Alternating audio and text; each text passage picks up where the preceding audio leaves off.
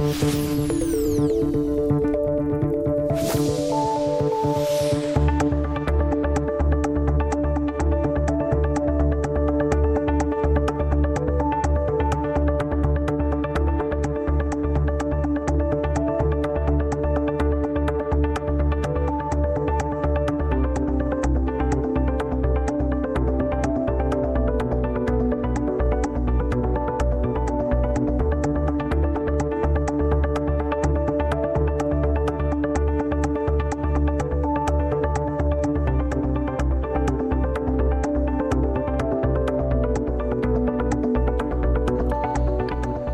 tal? ¿Cómo están? Muy buenos días. Son las 9 de la mañana y 3 minutos. Eh, bienvenidas y bienvenidos a Asturias al Día, el programa mm, para analizar la actualidad política para reflexionar, intercambiar eh, opiniones, tertuliar sobre cuestiones, como digo, de actualidad en eh, nuestra comunidad autónoma y también durante estos días ya se pueden imaginar, mm, como eh, es inevitable hablar de la actualidad política nacional tras la más que probable ya a estas horas convocatoria electoral para el próximo día 10 de, de noviembre. La maquinaria ya está en marcha, la nueva Junta Electoral Central que es quien tiene que arbitrar todo este proceso electoral del 10 de noviembre. Se constituye precisamente hoy en su sede del Congreso de los eh, Diputados.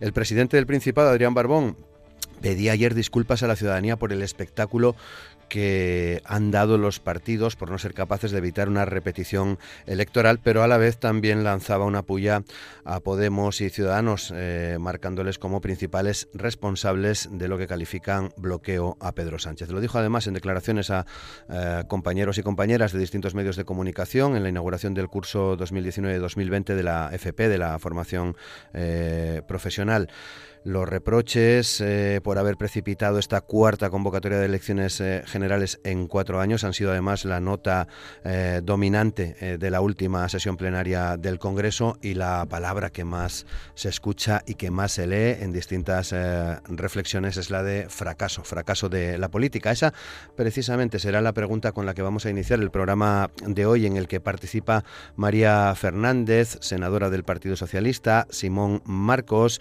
de Ciudadanos, Ciudadanos, responsable de Ciudadanos en San Martín del Rey Aurelio, eh, Nuria Rodríguez, diputada en la Junta General del Principado por Podemos, y Pablo Álvarez Pire, también diputado en la Junta General del Principado, en este caso por el Partido Popular.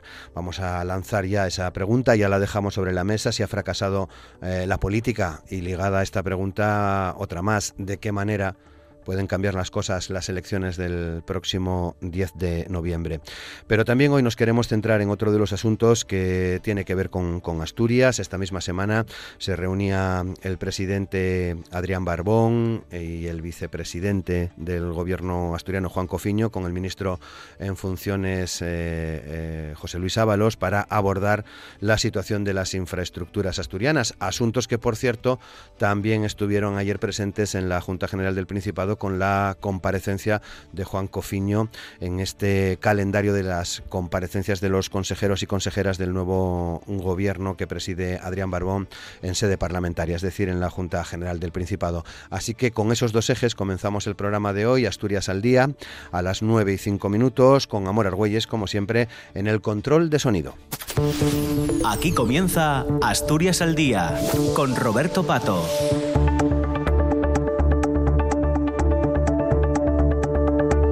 Pues comenzamos con los, los, saludos habituales al inicio. Nuria Rodríguez, ¿qué tal Nuria? ¿Cómo estás? Buenos mm, días. buenos días, encantada de estar otra vez aquí.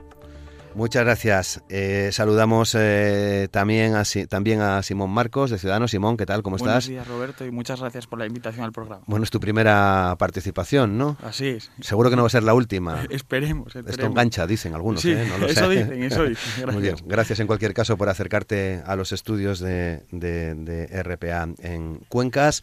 Saludamos también en este caso al teléfono a Pablo Álvarez Pire. Pablo, ¿qué tal? ¿Cómo estás? Muy buenos días. ¿Qué tal? Muy buenos días. Muchas gracias Muchas también. Gracias por una nueva invitación. Y saludamos también a María Fernández. ¿Qué tal María? ¿Cómo estás? Buenos días. Hola Roberto, buenos días. De nuevo un placer muy, estar muy con bien. vosotros. Pues muchas gracias eh, a los cuatro por participar en el programa de hoy, en esta primera parte, para abordar esta situación política, de actualidad política, la convocatoria de elecciones. Comienza ya la maquinaria, como decíamos al inicio, a funcionar con la renovación de la Junta Electoral Central, que ya se sabe es quién eh, dirige, quién eh, ejerce de árbitro en esta convocatoria electoral. Y lo decía también al inicio, y por ahí quería empezar, una de las palabras que más estamos escuchando, que más estamos leyendo en estos últimos días, es el de fracaso, fracaso de la, de la política. No sé si compartís esa opinión, si esta convocatoria es un reflejo de ese fracaso político, eh, Nuria. Bueno, la política es un ente abstracto. Decir que, que ha fracasado la política, pues yo creo que es, eh, que es excesivamente exagerado. Probablemente, eh, si ha habido un fracaso, eh, bueno, pues han fracasado las personas que ahora mismo están en las instituciones. En cualquier caso, yo creo que es, eh, que es importante para la ciudadanía valorar y conocer exactamente cómo ha sido el relato de los hechos, qué es lo que ha ocurrido, para que se puedan tomar decisiones adecuadas y se pueda eh, y al final podamos tener una solución a esta, a esta situación que efectivamente no es bueno, pues no, no, no, es, no es buena para, para casi nadie. ¿no? Me imagino que habrá alguna gente y algunas organizaciones políticas que bueno, pues que a, a río revuelto, ganancia de pescadores y de pescadoras, que vean alguna, eh, algún elemento positivo, pero en cualquier caso no es una buena noticia para la ciudadanía. Yo creo que en, en esta situación lo que ha fracasado son eh, las aspiraciones de, un presidente en funciones que bueno que estableció una estrategia que eh, en definitiva le ha salido mal. Y bueno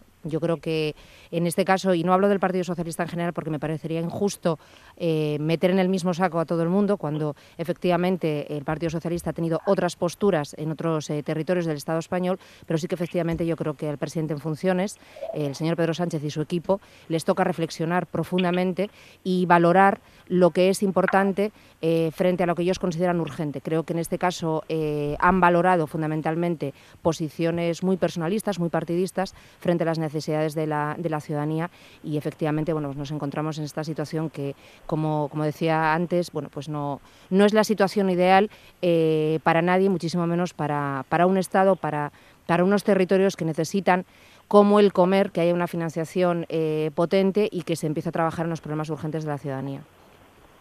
Pablo. Bueno, pues eh, coincido bastante con el, con el análisis que hace Nuria, en tanto en cuanto yo no, no tomaría esto como un fracaso de la política en general. Yo creo que hay un claro culpable de este, de este fracaso, de esta legislatura fallida, y es el señor Pedro Sánchez. El señor Pedro Sánchez, Sánchez desde el minuto uno, desde que se celebraron las pasadas elecciones del 28 de abril, eh, entendió que los 123 diputados que le habían dado las urnas eh, no eran suficientes eh, para sus expectativas y a partir de ahí pues su idea inicial se ha cumplido, que es la repetición, la repetición electoral. Yo creo que sin duda de quién es un fracaso de, de Pedro Sánchez, que en estos meses no ha hecho absolutamente nada, absolutamente nada para moverse de, del resultado final, que es esta repetición electoral.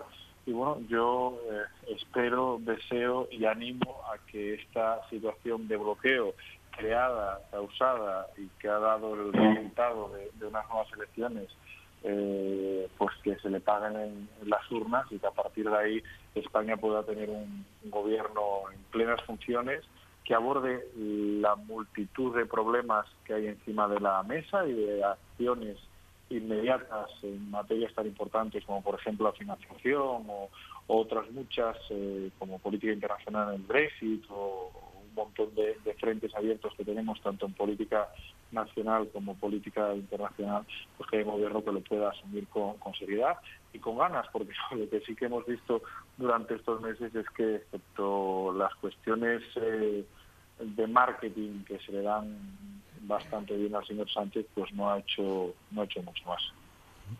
Simón. Pues mira, yo creo que la, la, política no ha fracasado, lo que ha fracasado es el señor Sánchez. El señor Sánchez tenía claro desde el mes de junio que lo que le interesaban eran unas nuevas elecciones. Y el señor Sánchez también debería de explicar a los españoles por qué su voto emitido el pasado 28 de abril no sirve. Eh, yo lamento también profundamente que, el Partido Popular que ha estado en todo, en todo este tiempo de perfil, porque es evidente que también le interesan unas nuevas elecciones, porque eh, pasar en menos de una década de 183 diputados a, 60, a 66, pues evidentemente no es un buen resultado. Entonces, son mm, eh, los dos partidos tradicionales que además eh, están deseando que el bipartidismo regrese. De hecho, ya estamos viendo en estos días en los medios de comunicación que, lo que mm, desean estos dos partidos es que vuelva el bipartidismo y la nueva política al final fracase. Eh, mm, el Partido eh, Socialista, como decía, desde el primer momento deseaba unas nuevas elecciones porque, porque ha sido incapaz de, de, formar una mayoría y yo quiero recordar una frase que decía en el año 2016 dirigida al señor Rajoy que decía que la responsabilidad de que la investidura fracase no es más que del señor Rajoy porque es incapaz de argumentar una eh, o articular, mejor dicho, una mayoría, a lo que añadía que si el señor Rajoy no consigue eh, articular una mayoría debería dimitir. Y mi pregunta es, si el día de noviembre el señor Sánchez no es capaz de articular una mayoría suficiente que le permita gobernar, va a dimitir el señor, el señor Sánchez. Y también lamento que todo este espectáculo, lamentable por cierto, que hemos vivido durante todos estos meses, haya también perjudicado en parte, porque oyes, son legítimas también las aspiraciones del, del, señor Iglesias, ¿no? Pero es evidente que el señor Sánchez ha estado toreándole tanto a él como a su partido durante todos estos meses. Y al final, el pasado lunes, sorprendentemente, eh, eh, Ciudadanos ha decidido eh, aparcar y dejar a un lado los intereses personales y partidistas para ponerse al servicio de España y desbloquear de una vez por todas la, la, investidura.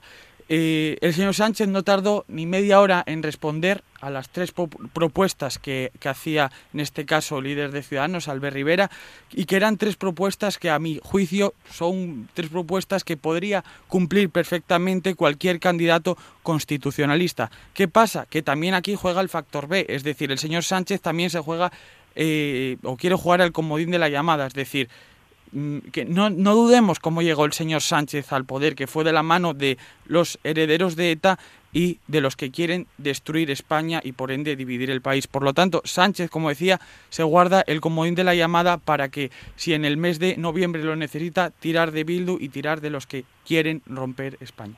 María. Eh, vamos a ver por dónde empiezo, Roberto. Parece que me has dejado la última para el final, por alguna eh, cuestión. ¿no? Bueno, eh, yo creo que hablar de fracaso, como decían algunos, es, quizás, o fracaso de la política quizás es demasiado exagerado. ¿no? Evidentemente todos tenemos una situación de frustración generalizada, ¿no?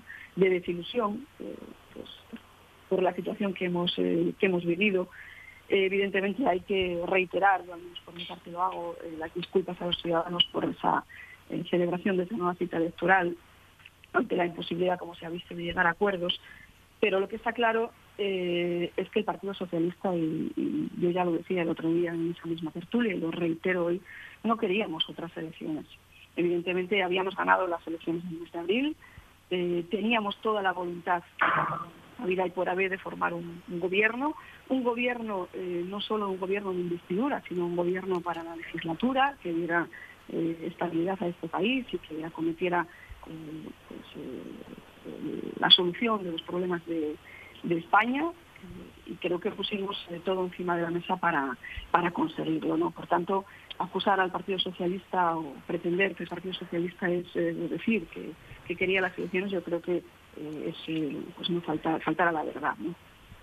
Evidentemente no había, eh, había eh, pocas posibilidades, o era un gobierno del Partido Socialista que, había ganado las elecciones o otra cita electoral. Y nosotros, como, decía, como decimos, como dije antes, pusimos todo encima de la mesa, conscientes de la responsabilidad que teníamos al haber sido la fuerza más votada en el mes de abril, pues pusimos todo encima de la mesa bueno, pues para, para alcanzar ese, ese gobierno que no fue que no fue posible, no fue posible bueno, pues por diferentes razones. ¿no? En el caso de, eh, de Unidas eh, Podemos, hablaba Nuria de aspiraciones del presidente en, funciones. Evidentemente, eh, bueno, pues, yo creo que toca hablar de responsabilidades de todos. los ciudadanos efectivamente tendrán la oportunidad de con su voto pues pedir esas responsabilidades. Y creo que bueno, pues todos tenemos en mayor medida responsabilidad en esta en este fracaso de esta de esta investidura y, en este momento. Dicho habla la portavoz de, Podemos de, la falta de, voluntad por parte del Partido Socialista. Yo creo que eh, con Podemos se intentó y se pusieron encima de la mesa, eh, sí, yo creo que hasta cinco propuestas eh, por parte del Partido Socialista para intentar llegar a un acuerdo de gobierno, un acuerdo sólido, y fueron rechazadas todas, sin, hablar de que lo que valía en julio, pues, eh, o lo que no valía en julio ahora sí valía, de, pues se nos acusó de no ser respetuosos con sus electores y de ofrecerles eh, cuestiones dentro de ese gobierno de coalición que no tenían bueno, pues, que no tenían importancia, que no teníamos disposición al diálogo y creo que no que no es así, que al final eh, pues eh, también Unidas Podemos tiene su responsabilidad en este este fracaso. Y bueno pues eh, con respecto a la propuesta de Ciudadanos que ponía el portavoz también encima de la mesa creo que fue pues, un lavado de cara de última hora después de esos tantos y tantos virajes que llevó a cabo el señor Rivera y que lo único que pretendía era eso pues lavar su cara en el último segundo eh, después de haber eh, reiterado, eh, manifestado en distintas ocasiones, pues esa falta de voluntad de incluso sentarse con el señor Sánchez a ver posibilidades de, alcanzar acuerdos. Bueno, pues son las 9 y 18.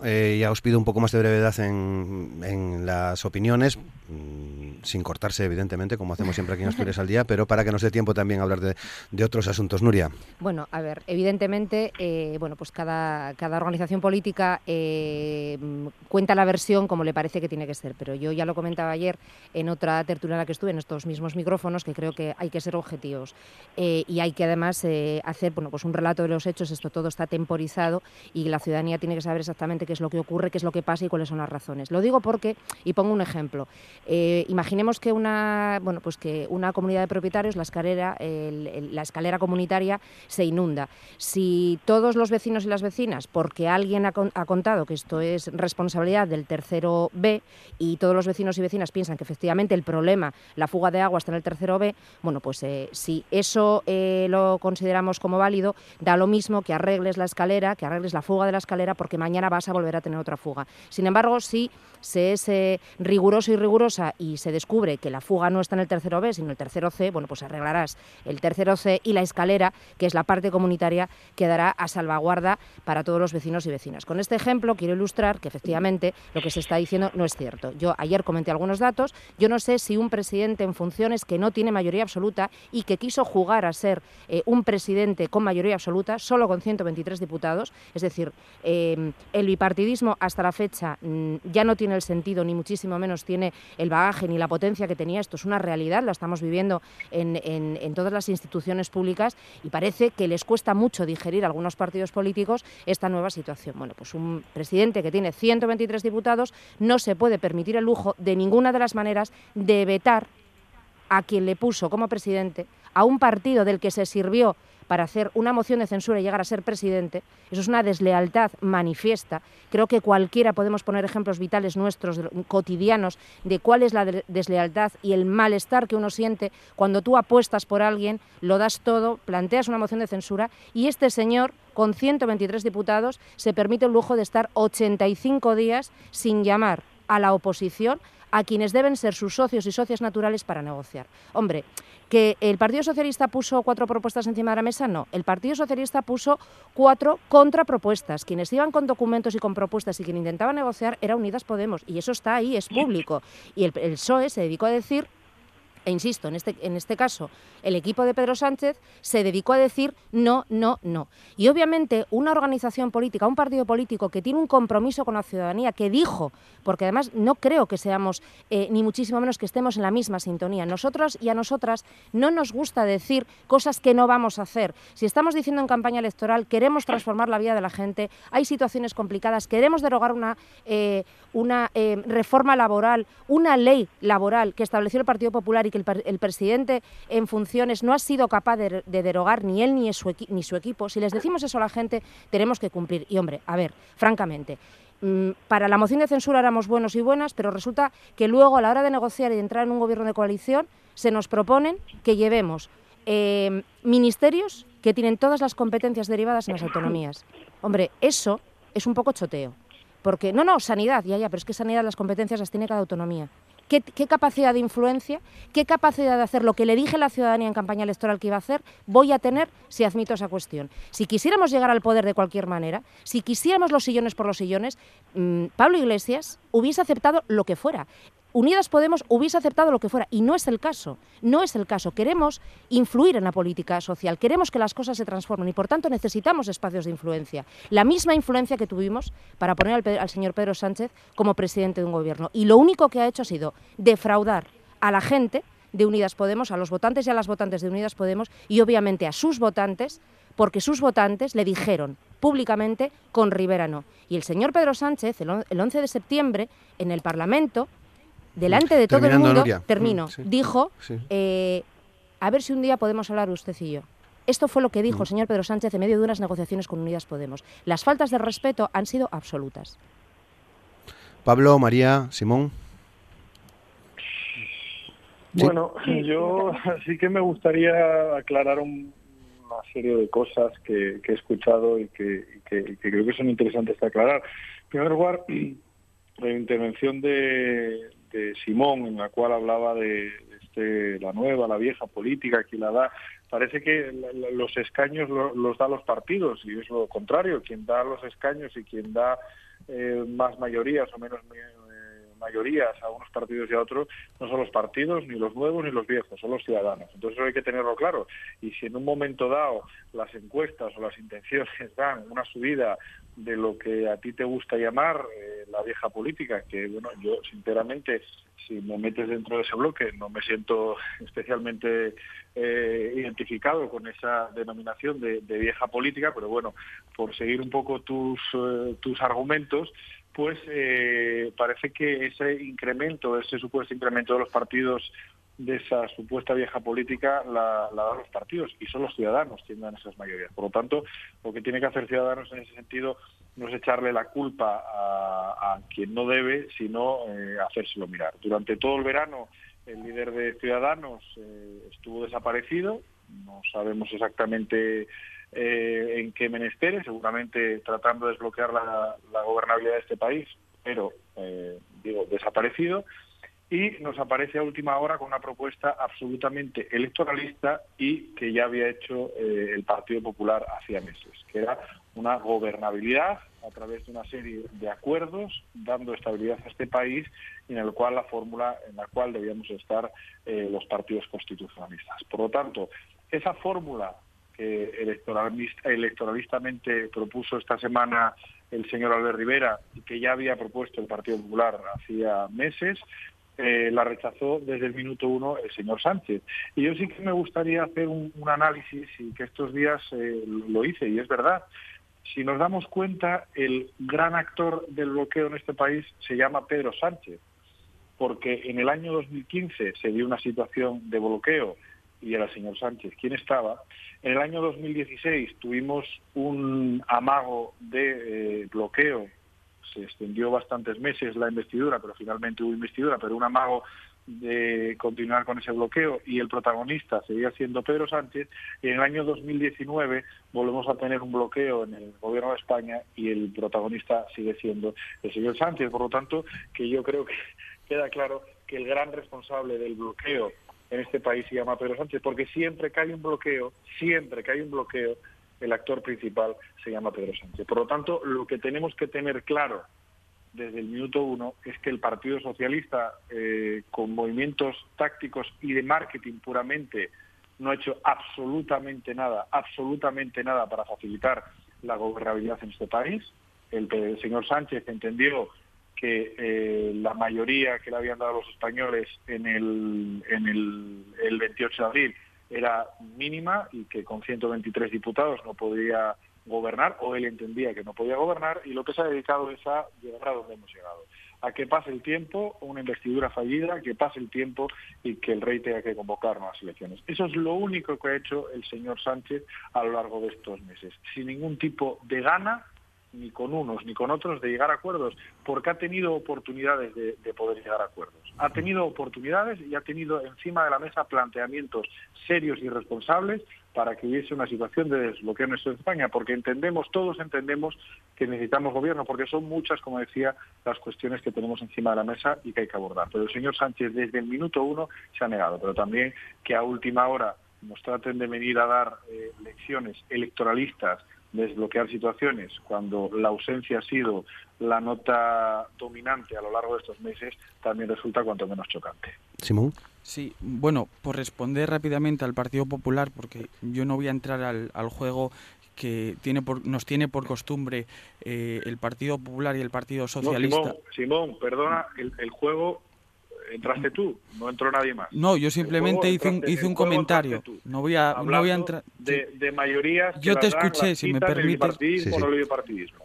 Adelante, Simón. Yo que, que, conste que escuché y no interrumpí en ningún momento. Pero os podéis interrumpir, ah, ¿eh? Tampoco pasa nada. Bueno, ah, pues... Eh, Simón, esto es un debate, es lo bueno, de interrumpirnos, vale. no pasa nada. Con cierto orden, eso sí, que si no yo me vuelvo loco cuando no os veo las caras. Eh, eh, bueno, pues por responder rápidamente al compañero del, del Partido Popular, eh, con respecto al no vamos a entrar en el juego del y tú más porque eso es lo que están deseando como no puede ser de otra forma tanto el PP como el PSOE no eh, y respecto a lo que decía de que eh, la propuesta del, de Albert Rivera de, lunes pasado era un lavado de cara hombre más lavado de cara que la propuesta de, del señor Pablo Casado de España suma hombre por supuesto que España suma pero la corrupción resta y mucho y eso no deja de ser al final una cortina de humo para maquillar los posibles malos resultados que puedan eh, llegar a tener en un futuro, ¿no? Y bueno, respondiendo a, la compañera del Partido Socialista, eh, coincido plenamente con la compañera de, de, Podemos en que Sánchez lo único que pretendía era, si sonaba la flauta, era un gobierno en solitario, si me apoyas bien, es decir, o estás conmigo o estás contra mí, quiero decir. Por lo tanto, eh, lo que creo que merecen es un, por lo menos un respeto eh, los votantes del resto de formaciones políticas. Decía también la compañera del Partido Socialista que mm, el Partido Socialista se, se, había comprometido desde el mes de, de abril a, a ofrecer un gobierno estable para, para España. Es decir, ofreció un gobierno de coalición de última hora en el mes de julio y decía que ese gobierno eh, solo serviría para el mes de julio, que en septiembre caducaba. Yo me pregunto, ¿un gobierno de coalición que es un yogurt que caduca o, qué? Y ya por, por finalizar, porque como pediste brevedad, ¿no? Eh, Gracias. Nada. Eh, respecto también al, al, lavado de cara que también mencionaba el, eh, el, Partido Socialista, en este caso coinciden los dos, Partido Socialista y Partido Popular, eh, es que el, el, señor Sánchez se negó el pasado lunes a mantener una reunión con, con Albert Rivera, insisto, para plantear eh, tres propuestas que eran muy básicas porque ¿qué es que acaso de acaso ofrecer una respuesta constitucional en Cataluña en caso de que la sentencia sea condenatoria y se, se provoquen desórdenes públicos mm, es un disparate. ¿Acaso bajar los impuestos a los autónomos y a las clases medias es un disparate? ¿Acaso que en Navarra haya un gobierno constitucionalista de la, eh, de la mano de Ciudadanos, Partido Popular y Partido Socialista aislando a Bildu es un disparate. Yo creo que desde luego no es un disparate. María. Por supuesto que no, y vaya por delante eh, el respeto de, quien les habla y, de todo el Partido Socialista, los votantes de todas las fuerzas políticas. Eso eh, quería dejarlo, eh, quería dejarlo claro. yo reitero, estamos en este escenario, entre otras cuestiones, y hablaba Nuria de que efectivamente el PSOE había, no tenía mayoría absoluta, eso está claro, lo sabíamos desde el primer momento, contábamos con 123 diputados, pero yo también le digo a, Nuria que Unidas Podemos bueno, pues tenía 42 eh, o tiene 42 diputados y que bueno suficientes para hacer una moción de censura. Los eh, Nuria pero que eh, pretendisteis, eh, con ese resultado, bueno, pues quisisteis tener un, un papel eh, quizás a lo mejor demasiado importante ¿no? Eh, a lo que eran la fuerza o el número de diputados que, teníais. quisisteis o pretendíais pues quizás quitarle el protagonismo de la izquierda al Partido Socialista con, con esas pues, peticiones que pusisteis encima de la mesa y yo insisto creo que me pareció os pareció poco no la oferta hablabas tú de efectivamente esos ministerios y de las competencias yo creo que eh, fue una oferta eh, seria la que se puso encima de la mesa de ese gobierno de coalición, eh, que en julio no valía, pero que luego sí podía valer. hablabais también de que teníais que estar en el gobierno para vigilar al gobierno del Partido Socialista. Yo creo que eso no es un gobierno de coalición, puede ser cualquier otra cosa, pero no es un gobierno de coalición y efectivamente, bueno, pues se generó una, una desconfianza de esas cuestiones que se planteó por Unidas Podemos que hicieron inviables ese gobierno de, de, coalición. No se trata de, entrar en una guerra de, reproches, eh, eh, ni mucho menos. ¿no? Yo creo que hay que hacer una reflexión todos y asumir cada uno la responsabilidad que, tiene.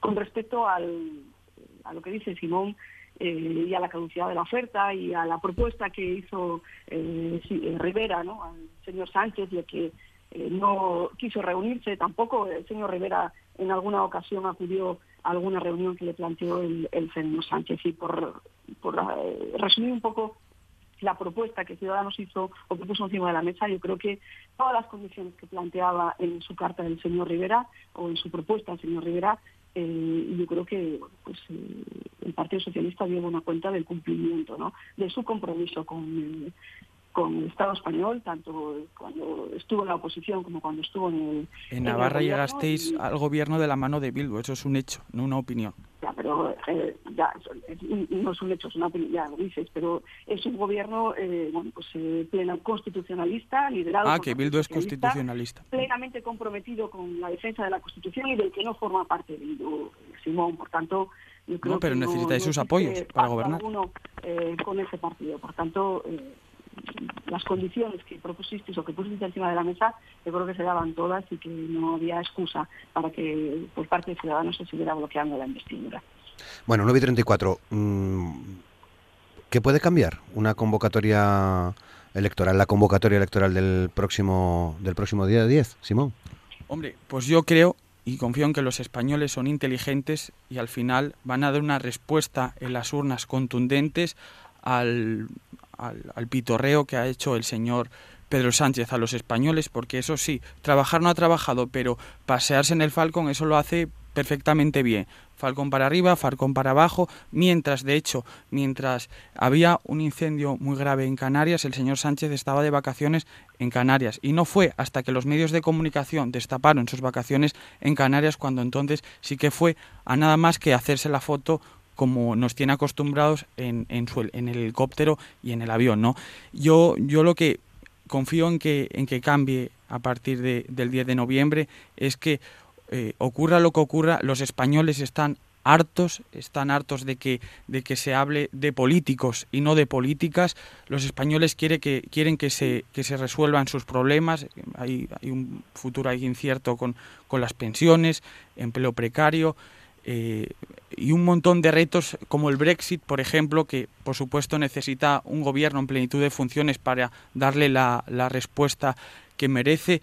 Y, yo lo que, lo que sí me gustaría y, pediría a los líderes nacionales es que se, se pongan de acuerdo cuanto antes porque España necesita cuanto antes un gobierno en plenitud de funciones. Pablo.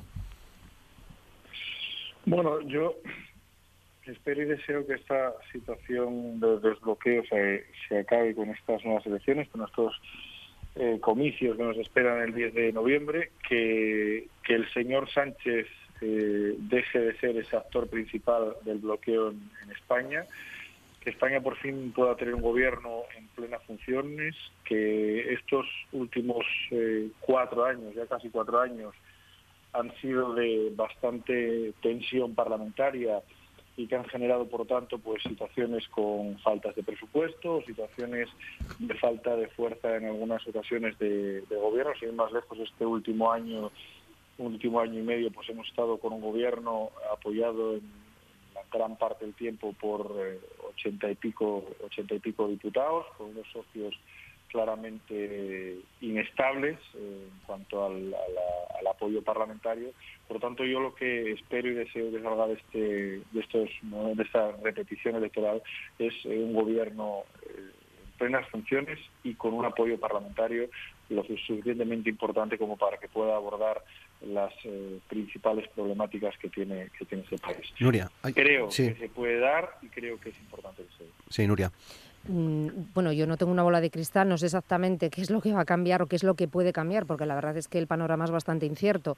Eh, pues puede suceder que realmente la ciudadanía tenga un hartazgo eh, grande y diga, pues no, no vamos a dar más eh, apoyos a quienes no quieren negociar, o puede ser que bueno, pues, hagamos las cosas medianamente bien y las diferentes fuerzas políticas sean honestas y hagamos una campaña electoral donde se, habla de, se hable de las propuestas y de las cosas que hay. Y no mm, tengamos que vivir una campaña electoral. Ya no hablo de reproches porque ni siquiera son reproches, es que yo he escuchado decir mentiras, directamente mentiras, a gente eh, que valora y eh, analiza la situación de una manera eh, bueno pues muy em, muy interesada. Entonces yo creo que si somos capaces de tener una campaña electoral sin mentiras supongo que podremos despejar eh, las ideas de los ciudadanos y de las ciudadanas para que puedan tomar la mejor decisión posible. Y yo creo que es importante, insisto, con el ejemplo que puse anteriormente, que es importante saber dónde está la fuga de agua y dónde está la avería, para no volver a cometer el mismo error, porque efectivamente, si volvemos a cometer el mismo error, creo que, tendremos, eh, que tendremos no sé si los mismos problemas, pero al menos sí problemas parecidos y no estamos para, para seguir esperando que el Parlamento, decía hace un momento Pablo, que ha habido una tensión alta, que hubo una, eh, una alta tensión parlamentaria en estos meses. Yo ahí discrepo, es que no hubo Parlamento, no se discutió nada en el Parlamento, se tomaron decisiones. No, no, Nuria, no, no, digo en estos meses, digo en, los últimos cuatro años. No digo en estos últimos meses porque estos últimos meses gracias al bloqueo, la situación ha sido de inactividad. Inactividad absoluta, eh, obviamente. hacia, me refiero más hacia atrás, más hacia desde el año 2015 en este país hemos vamos a celebrar cuatro elecciones generales. Dos, por decir, oficiales y otras dos que van a ser la repetición de las dos anteriores. Por lo tanto, han dado unas situaciones de inestabilidad y de inactividad importantes y de una tensión parlamentaria que nos ha llevado a situaciones cuanto menos complicadas. Eso era lo que, lo que quería decir, no me refiero exclusivamente de todas a formas, meses eh, 28 de abril. De todas formas, yo ahí eh, discrepo en tu opinión porque creo que estas lo que tú llamas tensiones es el juego de la democracia, porque cuando eh, hay más opciones políticas y hay muchos más matices, y además yo creo, decía antes la representante del Partido Socialista, que bueno pues que hemos querido liderar la izquierda, pues efectivamente, pues efectivamente, es que eso es cierto. Lo que queremos es demostrar que somos un partido con una, con una línea que no cambia, con un rumbo claro y que además no miente. Es decir, siempre dijimos que somos incapaces de entendernos con ciudadanos porque estamos en las antípodas ideológicas. Sin embargo, el, señor Pedro Sánchez no tiene ningún problema en entenderse con quien sea con tal de llegar al poder. Y eso es un hecho objetivo. Es que el señor Pedro Sánchez, mientras estaba negociando con Unidas Podemos o fingía que negociaba con Unidas Podemos, no tuvo ningún problema, no eh, tuvo ninguna, eh, ninguna contradicción en invitar al señor eh, Casado hablar, a invitar eh, al señor Rivera a hablar. Bueno, yo creo que eso es evidente, con lo cual la ciudadanía en estas elecciones, si es que finalmente se pueden repetir, insisto, queda todavía tiempo para que el presidente en funciones tome decisiones y dé un viraje a la política que está haciendo. Por tanto, yo hasta el lunes creo que todavía debemos de ser eh, prudentes e intentar y presionar a quien quiere ser presidente del gobierno, oiga, por favor, déjese de jugar y haga las cosas bien de una vez. María. Empiezo por ahí. El señor Sánchez eh, Nori habló con todos los líderes políticos como era su obligación, evidentemente, en el marco eh, de la propuesta que tenía o de la encomienda que tenía por parte de Su Majestad el Rey. Y decirle a Simón que el Partido Socialista no se toma las cosas a pitorreo, Simón. Eh, andamos paseándonos en aviones y cosas así. Es un partido serio, con más de 140 años de, historia. Nos tomamos las cosas muy en serio desde las instituciones, en la posición que nos, que nos toque ocupar en cada momento, bien en la oposición o bien con responsabilidad. El problema es que el Partido Socialista ha sido absorbido en esto. Perdona, Simón, perdona, Simón, no te, he interrumpido, déjame... Termina, María, sí. Tú has hablado de pitorreo y yo quiero eh, defenderme porque, insisto, el Partido Socialista nunca se ha tomado las cosas a pitorreo, ni en ningún momento en sus 140 años de historia. Es un partido con solvencia, es un partido con un proyecto eh, serio para este país y así nos vamos a presentar ante los ciudadanos de nuevo, una vez más, el 10 de noviembre, para intentar conseguir si cabe, aún una mayoría eh, parlamentaria más sólida que la que tenemos para poner en marcha ese proyecto que tenemos para este país, este proyecto sólido, y es lo que vamos a hacer, trabajar con la misma ilusión que hemos trabajado siempre, eh, con esa responsabilidad de la que siempre hemos eh, hecho gala y creo que a día de hoy podemos seguir haciéndolo, y esperemos eso, que los ciudadanos que con su voto el 10 de noviembre, pues evidentemente depurarán responsabilidades, afortunadamente las urnas ese es el poder que tienen, bueno, espero que nos den la oportunidad de decir las cosas mucho más claras y mucho más altas, que haya un gobierno eh, moderado, progresista, que construya puentes con otras fuerzas políticas a partir de esa fecha, porque, insisto, el Partido Socialista es el... Moderado y progresista es contradictorio, María. Que puede hacer, eh, no. para ti... Eh, no, no, no, no, no, no. O estás a favor de los desahucios y a favor de los bancos o estás en contra. Eso es mentir, María. No, no entres, pero es la realidad. Ese es el problema, que no queréis entrar en los problemas, no queréis entrar. Queréis tener contento a todo el mundo, al IBEX 35 y luego a los votantes. Eso está mal, eso está feo. En 10 meses de gobierno. Termina, María, sí. En 10 meses que hemos estado al frente de este gobierno. María, ¿quién subió el salario mínimo interprofesional? Te pregunto, eh, si quieres contestar. ¿Quién lo subió? ¿Quién lo subió, María? ¿Quién subió el salario mínimo interprofesional? ¿Perdona? ¿Perdona? Bueno, pues nada, el Partido Socialista, después de que Unidas Podemos presionar y lo pusiera encima de la mesa. Hombre, eso es un logro de esta organización política y está feo mentir y apropiarse de los logros de los demás. ¿Ves? Quiero decir, vamos a tener una campaña electoral fea. Estoy segura. bueno, por nuestra parte... Lo, veremos. Eh, María, termina, por favor. No, no, acabe, Roberto. Sí, por alusiones, matizar que, por supuesto... Muy breve. El, sí, muy breve. El Partido Socialista, por supuesto que ha hecho grandes cosas por este, por este país. Es un partido serio, ¿no? Y todos mis respetos al Partido Socialista. El problema está en que en la actualidad el Partido Socialista ha sido absorbido por el sanchismo. Ese es el problema. 9.43. Quiero emplear los últimos momentos del, del programa en eh, preguntaros por el asunto de las infraestructuras tras la reunión del presidente Barbón con el ministro en funciones Ábalos, la comparecencia de ayer en la Junta General del vicepresidente de, de Juan Cofiño, María, para abordar cuestiones que preocupan mucho en Asturias, de, del AVE, de la variante de, de Pajares a las cercanías. ¿no? Sí, efectivamente, como bien dices, esa reunión que ha habido entre el ministro y el presidente, yo creo que bueno, pues ha sido una primera toma de contacto muy positiva, donde se ha hablado de, muchos temas, donde ha habido una buena disponibilidad por parte del ministro, del ministerio de su, y del gobierno, bueno, pues para seguir avanzando en cuestiones importantes para esta región.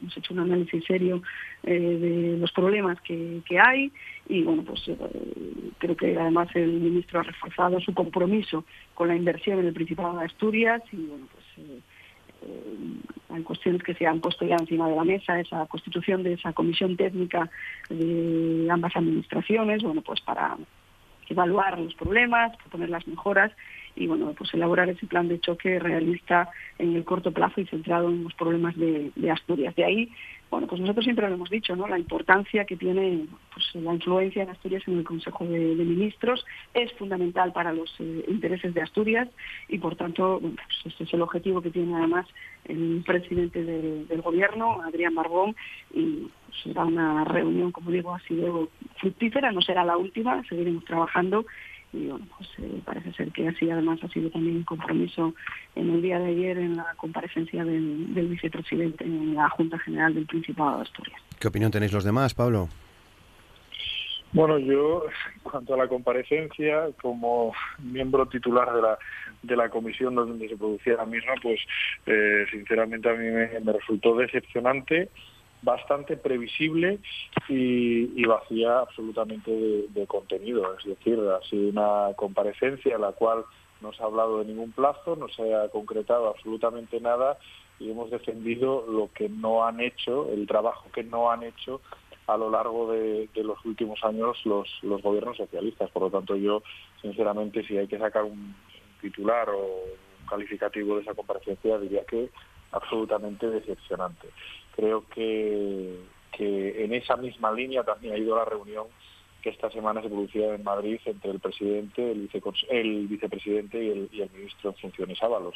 Eh, no han sacado absolutamente nada en concreto, sí, volvemos a lo de siempre, a comisiones técnicas, a comisiones de estudio, a planes grandilocuentes, a un montón de, de cosas que a los gobiernos socialistas les gusta eh, decir en las comparecencias y las declaraciones, que luego llevan a, ningún lado. El, resumen es que parece que eh, volvemos a atrasar nuevamente la fecha de puesta en marcha del AVE, volvemos a dejar sin aclarar eh, cuestiones claves para el desarrollo de esta comunidad autónoma y para el desarrollo de las infraestructuras de esta comunidad autónoma. No hemos hablado prácticamente de nada de esos grandes, eh, de esas grandes actuaciones, como pueda ser, por ejemplo, el conjunto de la, de la Y, como pueda ser, por ejemplo, la autopista del suroccidente.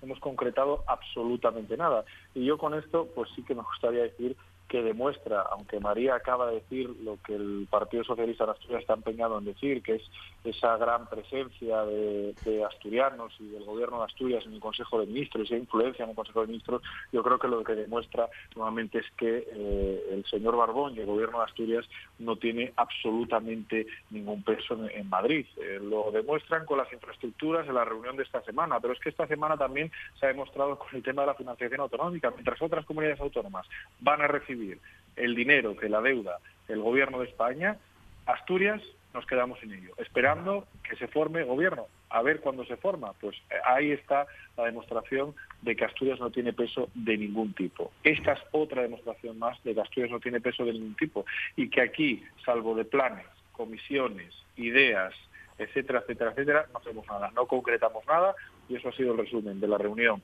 con el ministro de esta semana y de la comparecencia de ayer del vicepresidente y consejero de Infraestructuras. Nuria. Nada de nada. Sí, Nuria. Bueno, eh, la comparecencia de ayer fue una comparecencia larga. Es verdad que hay que, entender que, bueno, pues que con, que con, el tiempo que tiene un consejero o una consejera, pues no siempre se puede profundizar en cuestiones, en cuestiones clave. Yo creo que en este caso, eh, bueno, pues yo ahí coincido en parte en alguna de las apreciaciones que en este caso hace Pablo. Bueno, yo creo que eh, se habló en general mucho de vamos a hacer, vamos a hacer, vamos a hacer. Yo eh, creo que mm, por, por, una cuestión de higiene parlamentaria siempre hay que dar un tiempo de cadencia para que, para que las, eh, los gobiernos demuestren cuál es su actitud. ¿no? En principio, nosotros eh, no hemos valorado de manera negativa que se llegue a un acuerdo con el señor Ábalos. También creemos que, bueno, pues porque la historia eh, precedente, la historia anterior, sienta un precedente, bueno, pues nos tememos que a lo mejor muchas de las cosas que, que, se dijeron o que se propusieron o que se plantearon no se puedan llevar a cabo. Lo que no vale es decir, bueno, negociamos esto, pero si no hay gobierno no vamos a ser capaces de hacerlo. Yo creo que eso, eso a la, gente en general, la gente que necesita arreglar eh, sus vías de comunicación y vivir de manera normalizada, pues poco, poco les importa, ¿no? Mm, tenemos la responsabilidad, quienes estamos en las instituciones, de desbloquear esa situación y de llevarlo a cabo. Yo creo que ayer, y por por decirlo muy rápidamente, creo que hubo, eh, entre otros muchos, ¿eh? pero por simplificar ya al extremo, bueno, pues en este caso el consejero se comprometió a que iba a llegar en eh, Asturias, nosotros y nosotras en, Podemos Asturias tenemos serias dudas y yo creo que hubo una gran contradicción bueno, que, fue capaz de poner encima de la mesa mi, mi compañero Daniel, Ripa cuando le preguntó al consejero qué iba a hacer con el peaje del Huerna y el consejero fue rotundo y dijo que era imposible desactivar la situación actual del, peaje del Huerna y bueno pues evitar o resolver un contrato que a nuestro juicio no tiene ningún sentido porque fue un contrato que se hizo en su momento por el que era ministro de Fomento, un contrato que tenemos que, consideramos que no, no tiene eh, las garantías que tienen que tener y que se amplió hasta el 2050 sin razón aparente, que los ciudadanos eh, estamos pagando por ese peaje injusto, pero es que además el consejero decía, bueno, Mm, intentaremos o nuestra, nuestra posición va a ser eh, dar dinero público o abaratar el peaje del Huerna. Bueno, al final yo creo que es la misma situación. Tanto si se hace con fondos públicos como si lo hacen los ciudadanos y las ciudadanas de su bolsillo directamente, es dinero de los impuestos de la gente. Y al final estamos dando dinero a una empresa eh, por un contrato, por una ampliación de contrato que no sabemos muy bien, uno, si es totalmente legal y dos, si, si tiene algún tipo de sentido. Y efectivamente el Partido Popular le preguntó al señor Cofiño que por qué antiguamente o porque anteriormente, en la anterior legislatura, sí habían planteado la supresión del peaje del Huerna. Bueno, ese tipo de contradicciones tan gruesas, tan potentes, son las que hacen que los gobiernos eh, bueno, pues no tengan eh, la vigencia que tienen que tener y causen mucha desconfianza en las organizaciones políticas. En cualquier caso, eh, nosotros y nosotras en Podemos Asturias hemos venido a trabajar, a construir y a hacer cosas y efectivamente vamos a ver cómo se discurren los hechos y efectivamente vamos a estar vigilantes ante el incumplimiento de las promesas del señor consejero. Simón. Eh, bueno, Recientemente, el presidente del Principado, Barbón, eh, se justificaba, por decirlo de alguna forma, ante los medios de comunicación, diciendo que todavía no ha tenido tiempo de actuar en materia de infraestructuras, tanto él como su gobierno, porque acababa de entrar. Eh, desde mi punto de vista, esto no deja de, ser una cortina de humo para, para, justificar de alguna forma no el incremento o desviar la atención, mejor dicho, para, para tapar de alguna forma el incremento eh, en un millón de euros en altos cargos de su nuevo gobierno. Porque, ¿qué es? Que lo único que ha cambiado en estos, en estos mejor dicho, en esta nueva legislatura ha sido el actor principal, es decir, el presidente, pero el partido continúa, eh, siendo, eh, continúa siendo el mismo. Por lo tanto, ¿qué es? Que está justificando de alguna forma que no han hecho nada los anteriores presidentes del Principado de Asturias, que por cierto son compañeros suyos. Además, bueno, podemos entender en parte la, argumentación que da, pero lo que sí que continúa siendo el mismo actor en el gobierno de España es el ministro Ábalos, que a lo único que se ha dedicado cuando ha, ha visitado Asturias es a vender humo. Eh, decían el, eh, Juan Cofiño, el vicepresidente, que van a crear una comisión técnica para identificar las mejoras más apremiantes en la red de cercanías. Yo creo que lo que se debe hacer es ofrecer cuanto antes una solución y desde luego lo que se necesita son más inversiones en trenes de cercanías y en infraestructuras.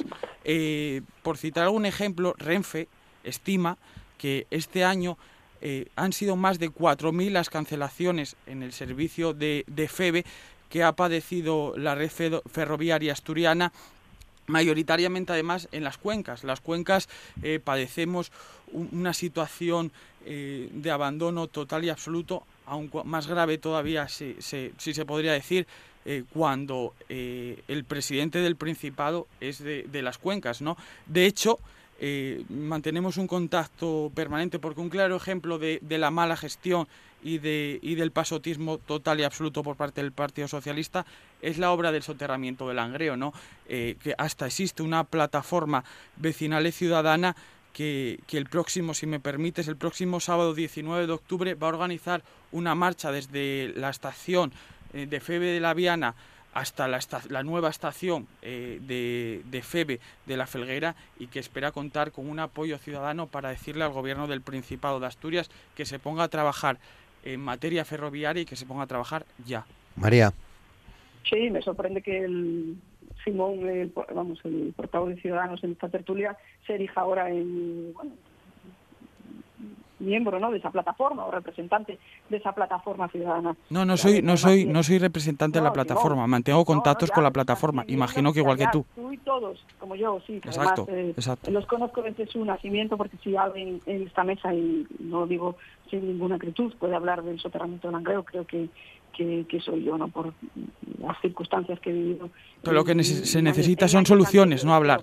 Son soluciones, y cuanto antes. que vengas aquí a hacer ahora alarde de, esas eh, acciones por parte de la plataforma de soterramiento no deja de sorprenderme. ¿no? Y no Hombre, es que es una plataforma ciudadana, que no tiene ningún tipo de, de posibilidad de... sí, que Simón, que lo sé, que lo sé pero insisto, además hablas de pasotismo absoluto del Partido Socialista, yo reitero... A los hechos me remito, María. De las instituciones, ¿eh?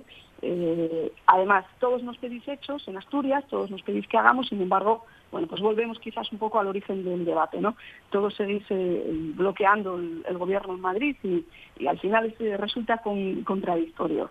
entrar en, pues en cuestiones ya más particulares, hablaba Nuria del peaje del Huerna, es verdad que el, Principado pues hemos asumido que es eh, bastante poco probable abordar la supresión de, ese peaje debido a la actual coyuntura económica y por el elevado coste que sufriría o que supondría compensar a la concesionaria después de que Fomento ampliase la mano de Álvarez Cascos en su día ampliase ese pago del peaje, pero bueno, yo también recuerdo, pues en este caso también al Partido Popular, que muchas de estas cuestiones que se han abordado en esa reunión, que hacía referencia ayer el vicepresidente en su comparecencia, pues son cuestiones que efectivamente no son de hoy, que también eh, ha habido otros tiempos en los que los problemas estaban ahí y desde el Gobierno de España eran otros los partidos que tenían las responsabilidades. Muy bien, pues eh, estamos a punto de, finalizar. Una, una, brevísima ya opinión, son las 9 y 56 minutos, Pablo. Bueno, que por muchas vueltas que le demos, eh, la situación sigue, exactamente igual y por mucho que, tratemos de, de cambiar eh, o tratar de cambiar la, la, información o la percepción, la realidad es la realidad. Las reuniones eh, de esta semana y la comparecencia han servido para bastante poco, para aclarar bastante poco el futuro de las infraestructuras en, nuestra, en nuestra comunidad autónoma. Hay pendientes aún eh, muchas actuaciones. Eh, hemos hablado del tren, tanto la variante de Pajares como la situación eh, penosa que están viviendo las, las cercanías. Hemos hablado de infraestructuras básicas y yo revisaba ahora los titulares de la reunión. terminando, Pablo, por favor. Sí. En los próximos días y haremos planes, etcétera, etcétera. Conclusión, lo mismo de siempre, que es cero compromiso del ministro Ábalos con Asturias. Eh, Nuria, muy breve, por favor. Muy breve. Eh, la concesionaria del peaje del Guarna no tiene por qué recibir ni un solo céntimo de la ciudadanía si el contrato, cuando se amplió, se hizo de manera ilegal. Y lo que hemos pedido y estamos pidiendo ya desde hace cuatro años que llegamos a las instituciones, por favor, revisen ese contrato. Ustedes nos dicen que no. Es una cuestión de voluntad política, no de imposibilidad. Simón. Al final, eh, todo se resume en que el Partido Socialista ya eh, ha lanzado la precampaña, es decir, muchas palabrerías, mucho prometer, pero lo que se necesita es concretar plazos de actuación para mejorar las, las infraestructuras en Asturias. Y María. Pues en ello estamos, ¿no? El compromiso del presidente del gobierno, de Adrián Barbón, eh, con la defensa de los intereses de Asturias, yo creo que está ahí para constatar y también el compromiso pues que arrancó el presidente pues en esa reunión al, ministro, ¿no? evidentemente los hechos llegarán y, nosotros ya estamos eh, pues, trabajando, eh, lo hemos hecho desde el minuto cero y estamos en creo que desde el gobierno de Asturias en esa defensa de los intereses de los asturianos y de las asturianas, pues eh, no va a escatimar esfuerzos en este ámbito que estamos hablando ahora y en el, y en el resto de las cuestiones que son de su competencia. Muy bien, pues lo dejamos aquí. Nuria Rodríguez de Podemos, muchas gracias. Pablo Álvarez Pire del Partido Popular, también muchas gracias, por supuesto. Muchísimas gracias a vosotros. Simón Marcos de Ciudadanos, muchas gracias. Y María Fernández del Partido Socialista, muchas gracias. Gracias, Roberto. Un saludo. Y a todos ustedes, eh, les recuerdo que mañana a partir de las 9 de la mañana volvemos con eh, Asturias al día, mañana viernes, día 20 de septiembre, y con una pregunta clara mañana en el, en el programa cómo afecta, cómo nos afecta el cierre de la multinacional Vesuvius en eh, el municipio de Langreo. Y para responder a esa pregunta hemos invitado a, Damián Manzano de Comisiones Obreras, a Javier Álvarez, responsable de promoción económica en el Ayuntamiento de Langreo, a empresarios eh, del Nalón y a la Asociación Cultural eh, Cauce. Mañana a partir de las 9 aquí en Asturias al Día. Hasta mañana, gracias.